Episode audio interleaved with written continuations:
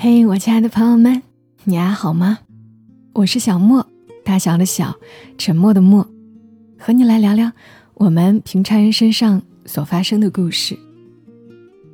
大家可能都听过一句话：幸福的人用童年治愈一生，不幸的人用一生治愈童年。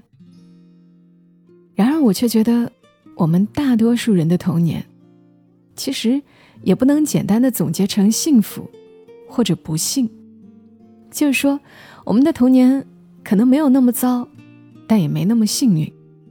回忆起来的时候，是有过很多幸福的时刻的，但也会有些记忆让人忍不住落泪。我们可能不需要一生来治愈童年，但有些部分的缺失，的确是要花很长的岁月来填补的。所以接下来。想和大家分享一篇文，应该会让很多人产生共鸣。作者郎中中，出自于他的公众号“郎中中了吗？”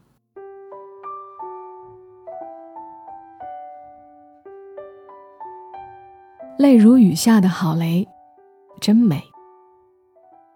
人生就是大型的打脸现场，你根本不需要把时间拉长，因为有人当场。就给你打了。这个人就是郝雷。十三幺许知远采访郝雷那期，一开始，郝雷对许知远说：“人类所有的眼泪都是自怜自艾。”说这话的时候，郝雷是清醒克制且冷漠的。虽然他也是人类的一部分，可是到最后。说起他的成长经历，爸妈的残酷，他泪如雨下。老实说，我喜欢这样的打脸。我根本不想看姐姐乘风破浪，一身铠甲，无坚不摧。那是为了迎合大众的营业状态下的敬业精神，不一定是假的，但肯定也没有那么真。我喜欢看人类真实、脆弱、柔软的那一部分。它动人、温柔，又有无限治愈的力量。郝雷哭着说出的那段话，是这样的：我记得在我最难过的时候，因为我第二次离婚，我爸又教育我，他老教育我。我终于说出一句话，我说。爸，我都这么大了。你看，我从十五岁离开家，没让你们操过心。我想要一个拥抱，但我说出这一句，更哀伤。我爸说：“拥抱有什么用？”我真的，我真的当场泪如雨下，泪如雨落。才知过往剪不断。也是这段话，让我意识到，人真的需要用很长很长的时间去自我疗愈。具体要多长呢？大概有一辈子那么长吧。今天去佩姐的美容院做按摩，中间她讲了一件事。她的一个亲戚，家里都是大个儿，按说，他也应该是大个子。但偏偏长得不高。可是他后来生的小孩个头又都不低。后来想想，其中一个原因可能是他三岁那年母亲去世。大人都会觉得小孩懂什么呀？我告诉你，小孩什么都懂，哪怕他无法用具体的语言去描述那种悲痛，他的身体。已经在替他承受了。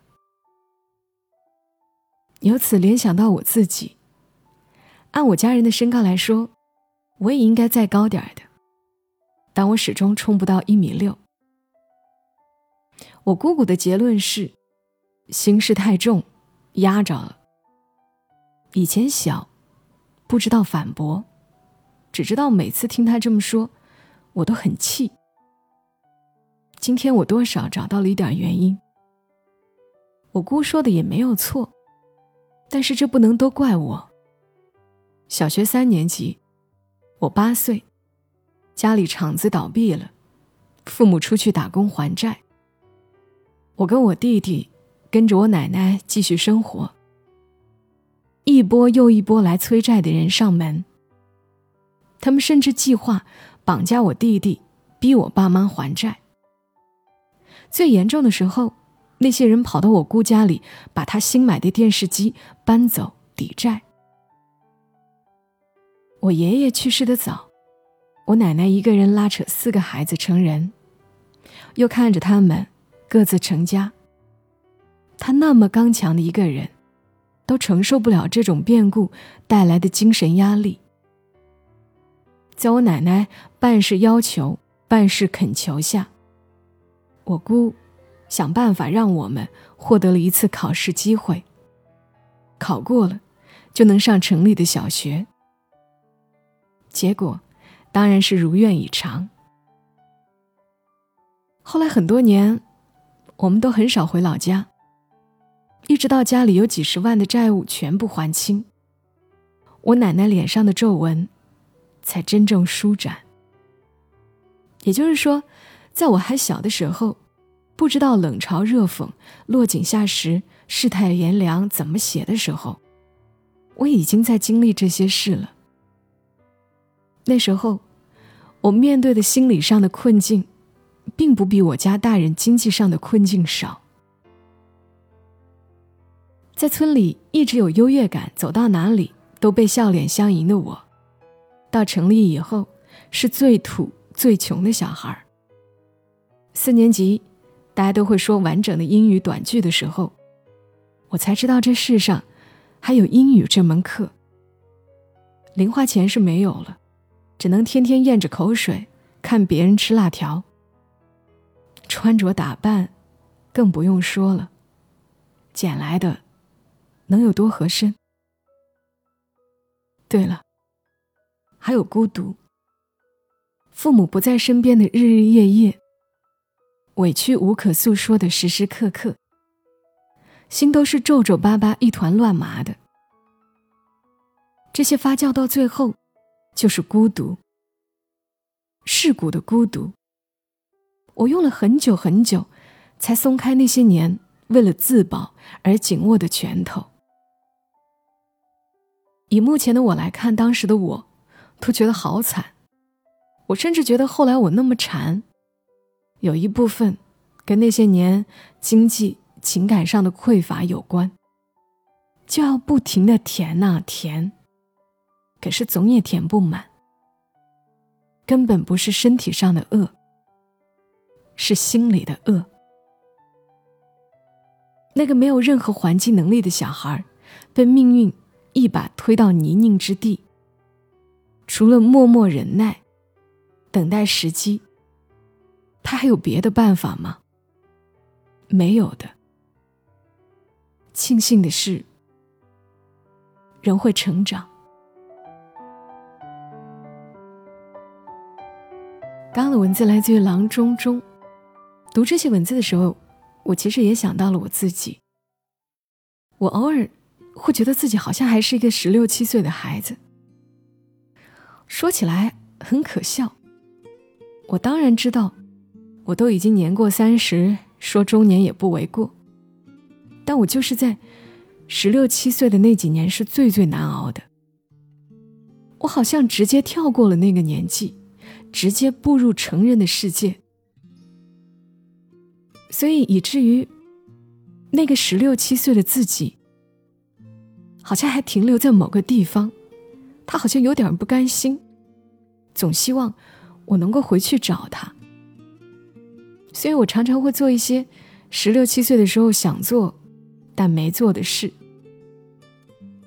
比如我曾经说过，直到现在，我也热衷背带裤、运动鞋、棉布裙，哪怕穿起来并不合适。我还记得我那时候。买不起洗发水，因为在我十六七岁的时候，我记得那时候洗发水也挺贵的，也要十几块钱一瓶。这个价格在当时的我看来是高消费，所以以至于现在的我在买洗发水上面特别舍得，毫不吝啬。我说起这些，其实是想说，我们每个人可能都有其他人所不知道的难过的回忆，真实的、脆弱的、柔软的那部分，也用不着特别回避吧。试着去找找原因，试着去接受，拥抱曾经的自己，总会长大的。我是小莫，谢谢你听到我，今晚。就陪伴大家到这儿吧，祝你今晚好梦。小莫在深圳，和你说晚安。